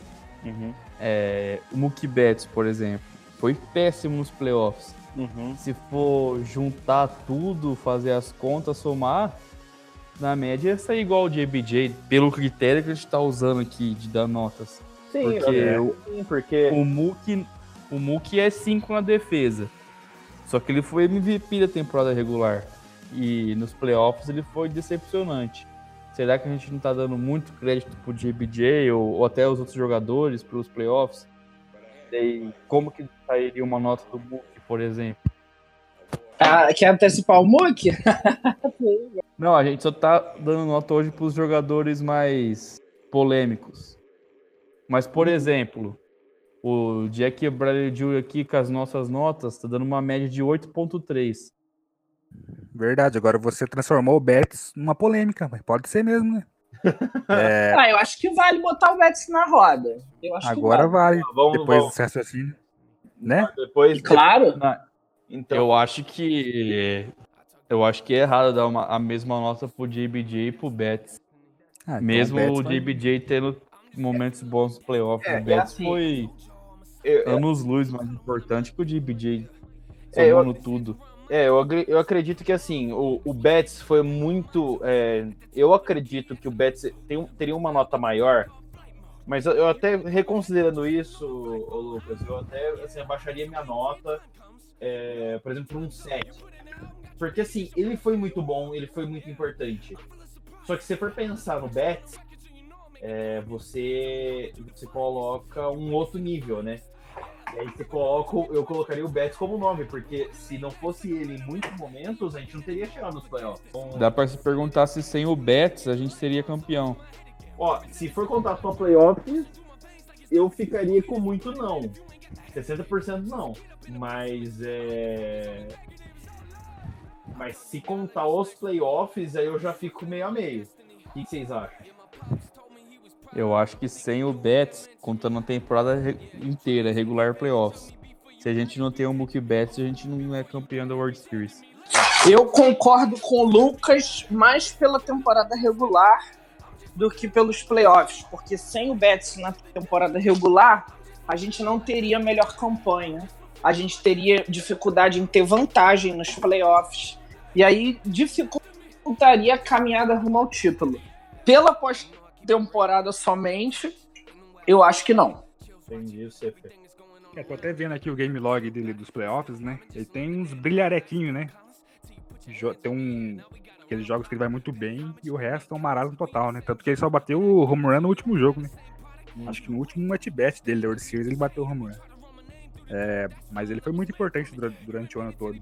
Se eu dei nota 8 pro JBJ, tem que dar 9 pra ele. E só não é 10 porque ele não jogou tão bem nos playoffs. Apesar de que em alguns jogos ele foi, ele foi bem, sim, foi bem importante em alguns jogos. Aquele jogo que ele eliminou o corredor na segunda base, aquele corredor que eliminou foi chave, que ele era empate do jogo com as farofadas do Kimber. Que nota que você dá, Lucas, pra ele? Foi contra o Houston Astros. Agora, o É, jogo foi, eliminou- exato. Eliminou, eliminou o Camp lá, acho que foi no jogo, no jogo 4, no jogo maluco lá. E naquele jogo ele teve aquele home run que ele roubou lá, né? que o juiz deu pra nós lá, graças a Deus. Ah, não. Aquilo lá, ele ia pegar aquela bola, eu tenho. Não tenho dúvidas que ele ia pegar aquela bola. Tenho 50-50. Poderia pegar e poderia não pegar. Mas o juiz só marcou aquilo lá porque era ele. Porque ele é o Gold Glove, ele é o melhor jogador daquela Se posição. fosse o JD, com certeza eu não marcaria. Então, aham, ele o juiz só marcou a, a jogada. Foi ele. Então, na defesa, ele foi perfeito, né? Tanto na temporada regular como nos playoffs. Ajudou bastante gente. Posso fazer um adendo? É que eu fui responder a pergunta que, vocês, que você fez, eu não dei a nota. É, a minha lógica de nota é a mesma do Fefo. Eu dei 8 pro JBJ por ele ter subido de produção nos playoffs.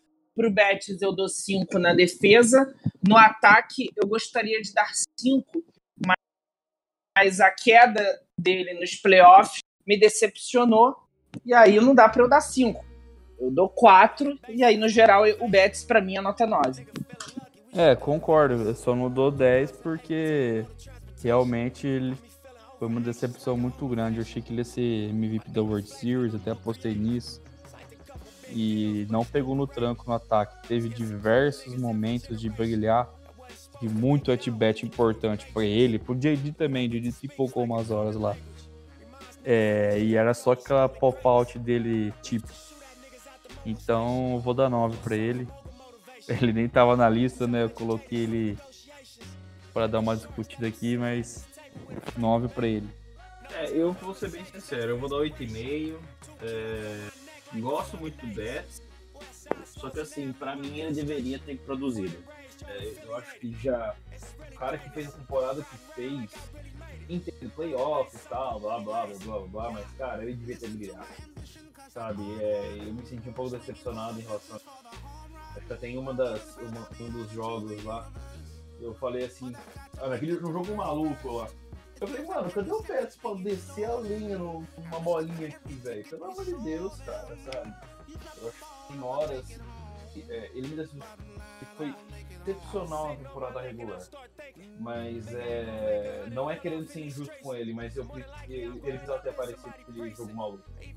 Precisava ter feito um run assim, pra virar o jogo. É, precisava ter aparecido. Precisava ter pelo menos feito um. um não precisava ter marcado a corrida, mas poderia ser pelo menos uma rebatida boa, sabe?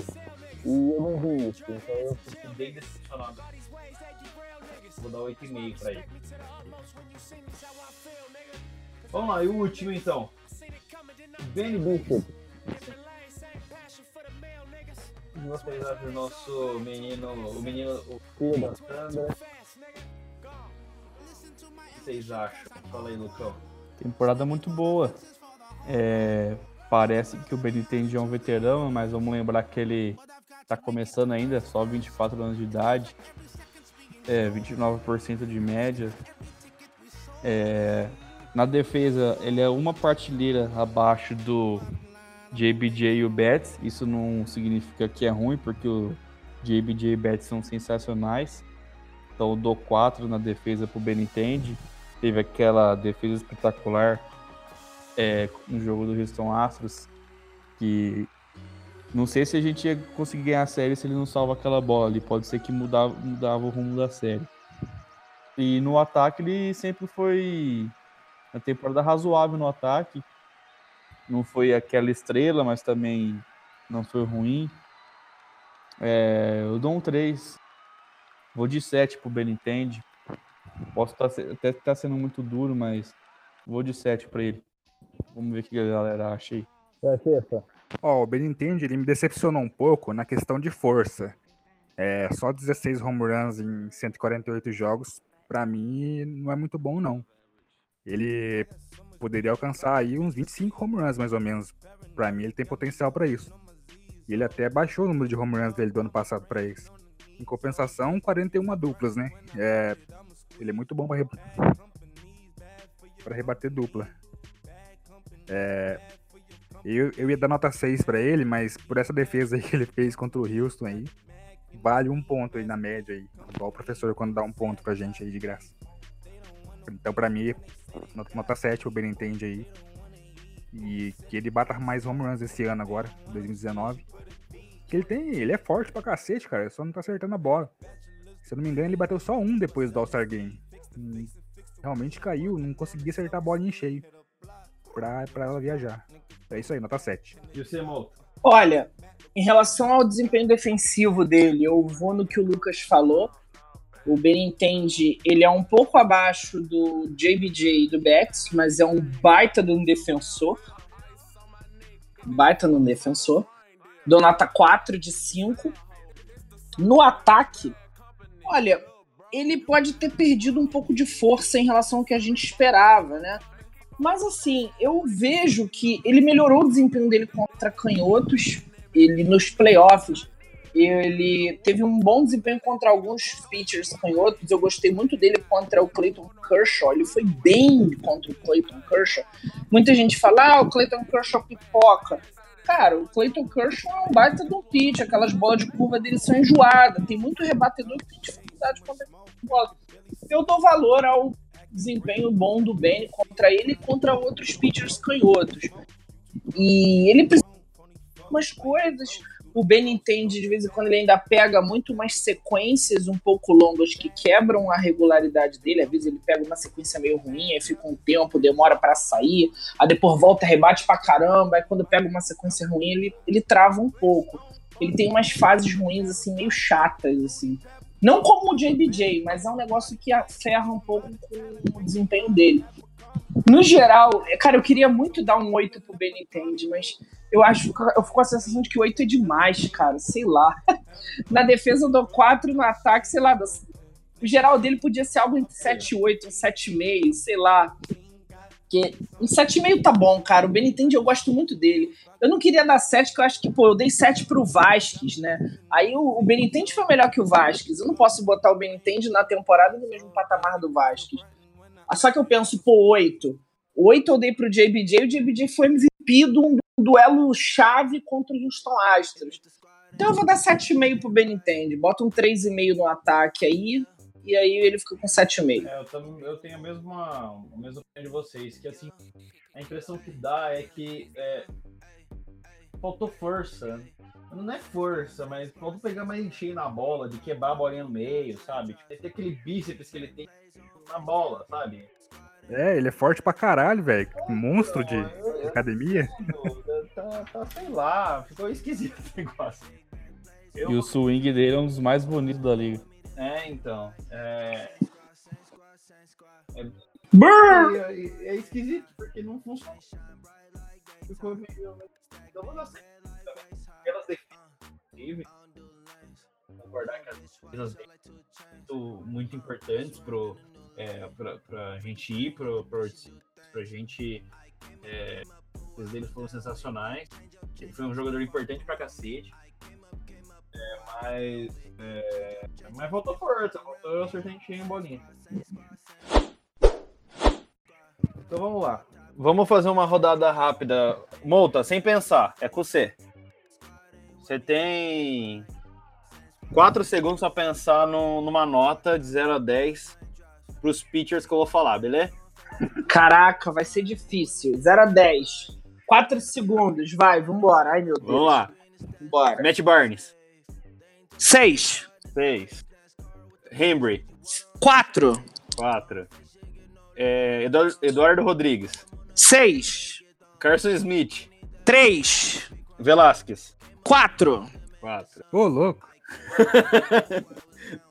Workman. Workman eu dou 4. É, É. Kimbrough. Agora o Fê vai vir com a pistola.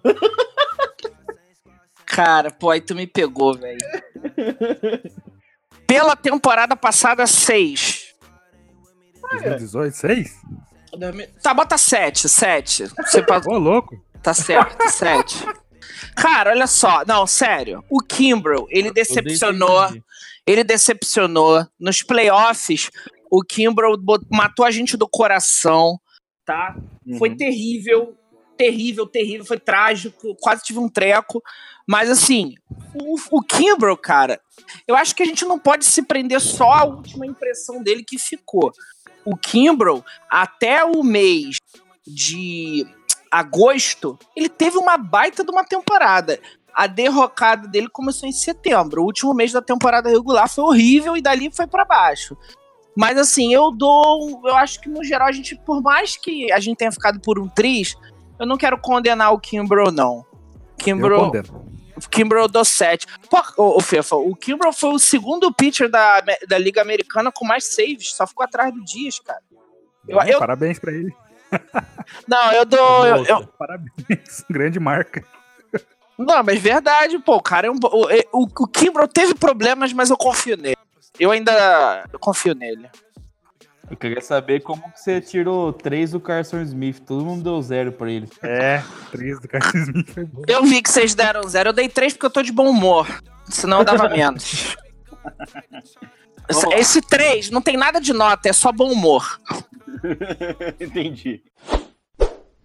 Vamos lá, ó. O pior jogador é, dos pitchers foi o Carlos Smith com 0,75. E o melhor foi o Matt Barnes com 6,87. E ó, deixa eu te falar uma parada rapidinho, não vou poder me estender não. Eu me arrependi até da nota que eu dei pro Barnes, cara. Eu, eu- eu- depois eu fiquei pensando, o 6 foi baixo, eu queria dar... O Barnes merece um pouquinho mais, cara. O Barnes, eu gostei da temporada dele, eu daria 7 de repente. Então vamos lá. E dos, é, dos é, rebatedores, o melhor foi o Betts, por motivos um pouco mais óbvios. E o pior foi os Leão, Tadinho. que tomou uns 5 redondo. Lembrando a galera que tá escutando aí que esses são os jogadores assim mais polêmicos que a gente viu no elenco, né? Ainda tem Isso. JD, é, Bogarts, o Betts ele entrar, mas acabou entrando. Tem o Os Sale, o. David Price, é, Porcelo. É, Price também seria um cara meio polêmico, né? Porque mitou, mas na temporada, cu na mão que não passava nem Wi-Fi, né? Ah, mas eu dou 10 pra ele. Cara, o... Pô, vocês param pra pensar, gente, que se não fosse por mim, vocês iam dar zero no Carson Smith, cara. Por minha causa, por minha causa ele tá saindo com 0,75. Por causa do meu bom humor, ele tá saindo com 0,75. Olha isso. Excelente, hein, Mota? Não, é verdade, vocês detonaram o cara, mas ele mereceu, não, não tirou. Eu só tô dando. Ele só tá saindo com isso porque eu tô bem humorado, senão ele não sai com nada. Isso aí. Boa. E vai, Fefa primeiro. Desses 15 jogadores que a gente falou, melhor e pior. É, na verdade, eu vou escolher outro. Vai. O melhor pra mim, o MVP do, do Red Sox pra mim, e eu votaria pra MVP da liga, é o JD Martinez, na minha opinião. Uhum. Ele chegou pra mudar o patamar do time. O time não, não produzia home run, é, produzia poucas corridas. E ele chegou e, e fez o que ele foi contratado. O cara é profissional rebatendo, o cara é louco por home run, por corrida impulsionada. Chegou e fez a diferença no, no time e ajudou a gente a conquistar a World Series. Legal. Então, vou, então, É. vamos, então vamos, vou mudar a pergunta, tá? É, qual é o melhor, o melhor e o pior jogador do Red Sox na temporada de 2018, beleza? Isso. Que a gente amplia um pouco mais. E o pior? Só, só uma pergunta: quando você fala temporada, é tudo. Playoff mais regular. Sim, tudo, tudo. É, Show. E o pior, Fefo? Então, devido à expectativa e por ele com certeza ter feito uma família passar, fazer um funeral no jogo contra o Houston e no jogo contra os Yankees, ah, porque Porra, alguém deve ter morrido do coração, não é possível. pra mim, o pior de 2018 foi o Craig Kimber. Eu não vou. Eu, ah, Ah, parou, não parou. voltaria de Parou. jeito nenhum com ele. Eu não ofereceria 5 reais pra ele, um pão com mortadela, uma pinga, nada. Pra mim, ele não pode voltar mais pro Red Sox. E eu já Virou li o várzea. artigo. e eu, eu li uma chamada de um artigo, eu não, eu não, não li porque eu tava com um saco, falei em inglês. Que o, o- Ah, não lembro quem escreveu. Mas que, que vai ser o fim do Red Sox se o Kimber voltar. E eu concordo um pouco com essa manchete. Eu não li, eu não li né, o artigo, o conteúdo dele. Mas eu acho que vai ser, uma, vai ser um desastre. Vai, Lucão. Melhor e pior de 2018. Bom, depois dessa daí eu nem sei o que pensar direito, mas vamos lá. É... Temporada regular, o Betts com certeza foi mais importante, só que juntando os playoffs, o JD foi o melhor jogador do Red Sox. Nos playoffs ele não bateu tanto home run, mas muito abiar, e quando precisava de uma rebatida ele tava lá. Óbvio que ele não participa na defesa, esse eu acho que conta muito também. Mas como o Betts foi nulo nos playoffs, o JD é o nosso primeiro jogador do ano. E o pior é difícil de dar nota, porque tem uns jogadores de ataque, tem os pitchers. É... Poxa, é meio injusto você falar que o Carson Smith é o pior, o cara nem jogou também. é... Ó, eu vou falar um que decepciona muito, talvez não seja o pior do time, mas o Rick Porcello me decepciona muito. Eu vou votar de Rick Porcello. Então, Tá J- louco? Que isso? JD melhor e Porcelo pior. Pra mim, sim, questão de expectativa. Ah, por- lógico que teve Lucas, cara tá pior que o Porcello. jogo? De um- uma rebatida, jogo perfeito tirando home run lá? Ah, mas aí no seguinte rapaz. ele vai lá e. O cara que mais sai de home run no time, de pitcher. Então, se não fosse aquele home run, era jogo perfeito contra os Yankees, lembra? Ah, você votou no Kimber, que é o melhor closer da liga, como o pior, filho. Melhor cruz da liga, Deus do livre. Imagina o pior, então.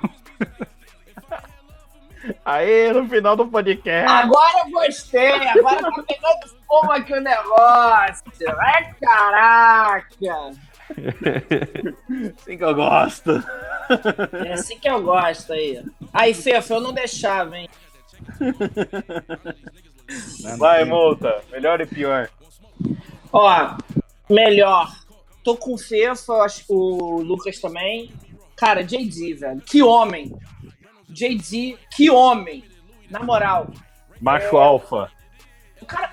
Não, macho alfa ao quadrado. O cara, tipo assim. O cara. Foi o que o Fê falou. O cara veio com uma expectativa. A gente passou a temporada de 2017 sofrendo com falta de potência. Fomos o time com menos home runs na temporada. Precisávamos de um 3, um jogador número 3, 4 ali. Ele chegou, supriu a carência muito, muito bem. Jogou mais do que o que a gente imaginava, mais do que o que a gente pensou que precisava um jogador. Pô, cara, o, o- o JD foi sensacional. Ele ia pro bastão, eu ficava até feliz de ver que ele tava no deck, cara. Nossa, me batia uma felicidade assim, falar, caraca, o JD vai rebater, velho. Alguma coisa vai acontecer. E o pior, cara, o pior jogador, assim, eu vou, em homenagem ao Patrick, que não tá aqui, eu vou também no Carson Smith, porque a- além dele não ter si- sido confiável durante a nossa temporada, eu achei uma sacanagem ele ter dado o chilique que ele deu contra o Cora, sendo que o Cora foi amigo dos jogadores o tempo todo, durante toda a temporada. O Cora, ele fez um trabalho de coach excepcional. Nos playoffs, então, nem se fala e o cara dá um chilique daqueles. Sinceramente, isso pra mim já coloca ele isolado, disparado, como o pior jogador do Red Sox na temporada. Então, pra mim, pelo ataque de chiliquenta, é o Carson Smith. Beleza. Bem, melhor pra mim é.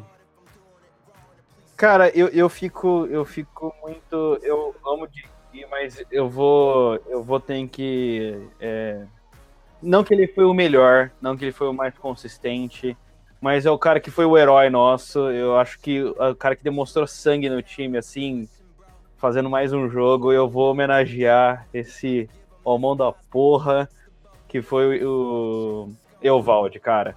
É, para mim, aquele jogo foi assim, é, foi de tirar o fôlego e a derrota não foi culpa dele em nenhum momento. Ele foi um puta de um pitcher e eu acho que assim, para mim o que fica marcado é, dele não é, não só o JD foi excelente e tal, mas eu preciso é, colocar ele em algum pedestal porque ele foi muito foda. Então, para mim, o melhor foi o sangue que ele deu, foi o, o Eovaldi, o Hero Valdi. É, e o pior, para mim. Ai, cara, é. é o pior para mim é, é, o que você falou, Mouta. É, o Smith foi muito. Foi muito moleque, sabe? Foi muito sei lá, eu não. Eu acho que eu vou voltar no Smith também, cara, porque aquilo me incomodou muito, cara. Porque vamos concordar que o verdadeiro MVP da temporada foi o, o Cora, né, velho? Ele foi, ele foi muito foda com os jogadores, sabe? Tipo, montando a equipe, mostrando que a equipe tinha, tinha, tinha potencial para vencer e, e incentivando os jogadores o tempo todo. É, para mim, ele foi o, o, o melhor da temporada, foi ele. Mas, é, cara, o Smith dando aquele chilique foi, foi demais para mim. Eu acho que é, foi uma puta falta de respeito com tudo que o Cora tava fazendo. Então, para mim, foi o, o, pior foi o, foi o Smith também. um pouco é, cismado com um jogador muito, muito birrento, né? Muito sem noção. Então eu fico meio. Ô, Lucas. Oi. Lucas, qual, qual a sua nota pro Porcelo? Vixe. Porcelo? Cinco. Né, tá bom. é, lógico que o Carson Smith foi pior que o Porcelo. Não me leva mal. Só que o cara já foi um Sayang, pô. Não, mas. E ele recebe bem, ele recebe pra ser um cara é, ace de qualquer equipe aí. Aqui na nossa equipe a gente tem muito cara bom. Então, eu não sinto mais segurança no Porcelo, não, pra ser bem sincero. É por isso que eu falo que pior, pior não foi, mas na expectativa para mim ele foi. Ah, não. O cara te entrega 200 temporadas pelo quarto ano, é, 200 entradas pelo quarto ano seguido. Se mata tanto arremessar. A torcida fala assim dele, cara. Tô indignado. Pois é, tem cara aí que é o segundo da liga em saves e ainda falou mal dele também. É, mas esse aí matou gente aí, pra conta. Cara, Certeza eu... que alguém não, morreu, não é possível. Não, fala sério. Vou te falar uma parada, assim, eu, eu não concordo totalmente, não. Mas eu não, assim, vamos dizer, eu não tiro a razão do Lucas, não. Porque, assim, eu entendo o que, que o Lucas está querendo dizer. O Porcelo foi um pitcher que ele. Eu, eu confesso que eu, ao longo do. Desde quando ele foi eleito MVP e tal, eu esperava mais do Porcelo. Porque assim, o Porcelo, se você parar pra, pra ver o jogo dele, cara, o Porcelo ele tem uns jogos assim que ele arremessa tipo 80% do jogo, o cara desfila, tá show.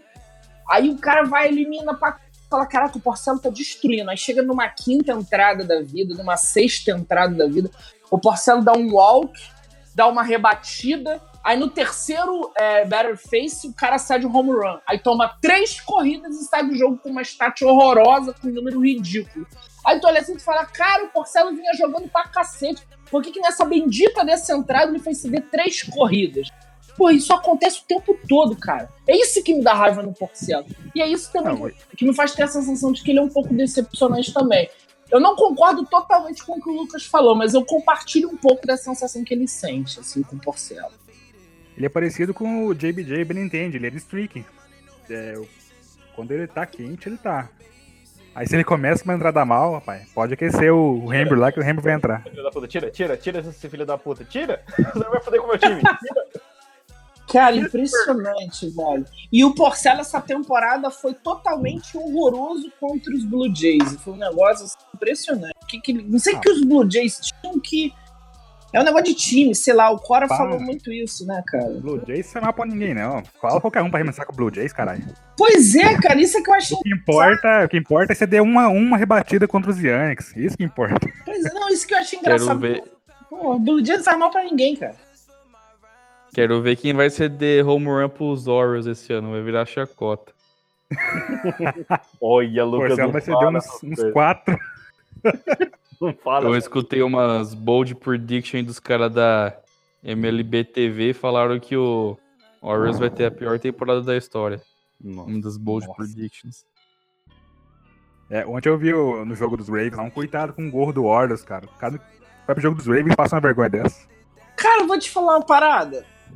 Eu não, eu não, eu não iria nessa linha, não, sinceramente. Sabe por quê? Os caras não tem ninguém lá, moço. Não, eu, assim, eu entendo esse lado, mas vou te falar uma parada. O, o, é, o adversário que não tem nada a perder, cara, é muito perigoso. Eles não vão de pós-temporada, não, tá, gente? Não tô querendo dizer isso, não. Eles vão passar longe disso. Mas eu, der 60 vitórias é muito. mas eu acho que eles não vão chegar. Não vão ser vexaminosos. Porque se, essa temporada foi muito vexaminosa pra eles. Porque eu, eu ouvia no início da temporada gente esperando coisa de Baltimore. E aí você vê aquele desastre todo que foi, pô. Então, É. daí você pensa, você pensa que eles foram aquele desastre com metade da temporada com o Machado, com o Jonathan Scope, com todos os caras. Agora vai ser o ano inteiro sem. Eu acho que bate 100 derrotas sossegado.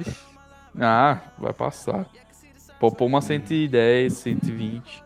Por aí. Esse, esse ano eles tiveram quantas vitórias mesmo? Eu não tô. Deixa eu ver até aqui, deixa eu ver.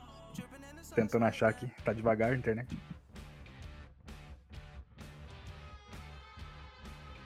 Cento e quinze derrotas. É daí pra mais. Ah, daí pra mais, com certeza. Porque eles tiveram 115 derrotas. 115, Jesus. Cara. Pô, É isso 115. aí. É, foi 115 derrotas No, totalmente também. nomeia, nomeia cinco jogadores dos Orioles.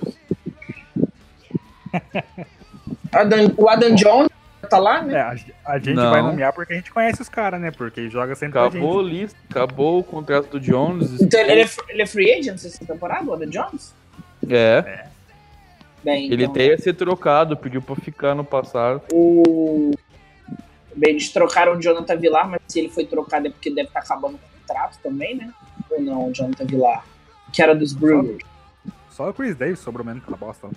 Deixa eu ver. Nossa, que contratinho gostoso, hein? O... É o Chris Davis. Cara, realmente, eles estão com. Tem o Valência, eu lembro do Valência, que, que Trey fez, um- Mancini. fez uma graça com a gente, o Trey Mancini. Tem é bonzinho, o, Be Mancini. o Tim Becker ainda tá. O Tim Becker. Enganou Aí. também. Quê? Tem um arremessador deles lá, um O- moreninho lá. Né? Tem o Jacabones, eu lembro que jogou contra a gente. Mark Trumbull. Tem o Trumbull, é verdade. Ou era só o contrato de um ano também que esse cara? Não sei. O Trumbull? É, ele teve aquele ano espetacular de Que- home run lá.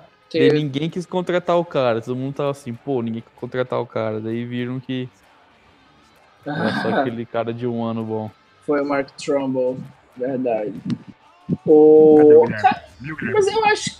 Eu vou te falar, cara, eu acho até que o Orioles pode ganhar mais jogos do que essa temporada. Eu acho que eles ganham mais uns jogos. Eu até acho, vocês falaram 100 derrotas. 100 derrotas eu acho que bate também. Mas eu acho que eles ganham uns 60 jogos. Eu acho que dá por aí, dá perto de 60 jogos que eles devem ganhar. Eu umas 40, hein? Tu acha que. Oi? Não, pior eu acho que não, cara. Eu acho que. Sei lá. Eu acho que não, cara. Eu acho que- cara, esses caras não tem nada a, perder. Jogador, às vezes, quando não tem nada a perder, são os mais perigosos. Eles não vão fazer nada demais. Mas vão chegar num time, vão arrancar uma vitóriazinha aqui, outra ali. Sei lá. eu acho que eles podem chegar a 60 vitórias, perto disso. Não passa muito.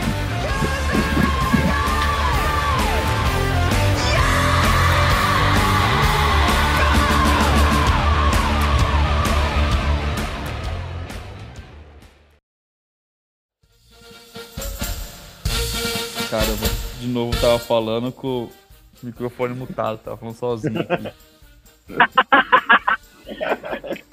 Dois mil anos depois. É, sim, pra falar que não teve nenhum. Alô? Caiu? Tá escutando o Guilherme? Não. Eu tô aqui. Eu tô aqui, eu tô aqui. Mas eu tô testando o Guilherme. Guilherme. É o Guilherme que morreu. Volta aí, Guilherme. é. Bem. Vai ser engraçado. Ele vai botar alguns, alguma, algum single engraçado aí. É, Mas vamos, vai vamos dar seguimento, galera? Tem que esperar ele, acho. A É, gente espera. Então, Guilherme é o nosso. Guilherme é o nosso condutor. Vocês estão me ouvindo? Agora, Agora sim. Agora sim, garoto. Ô caramba. Pera aí. Deixa eu, deixa eu voltar no Wi-Fi aqui, porque meu 3G bugou.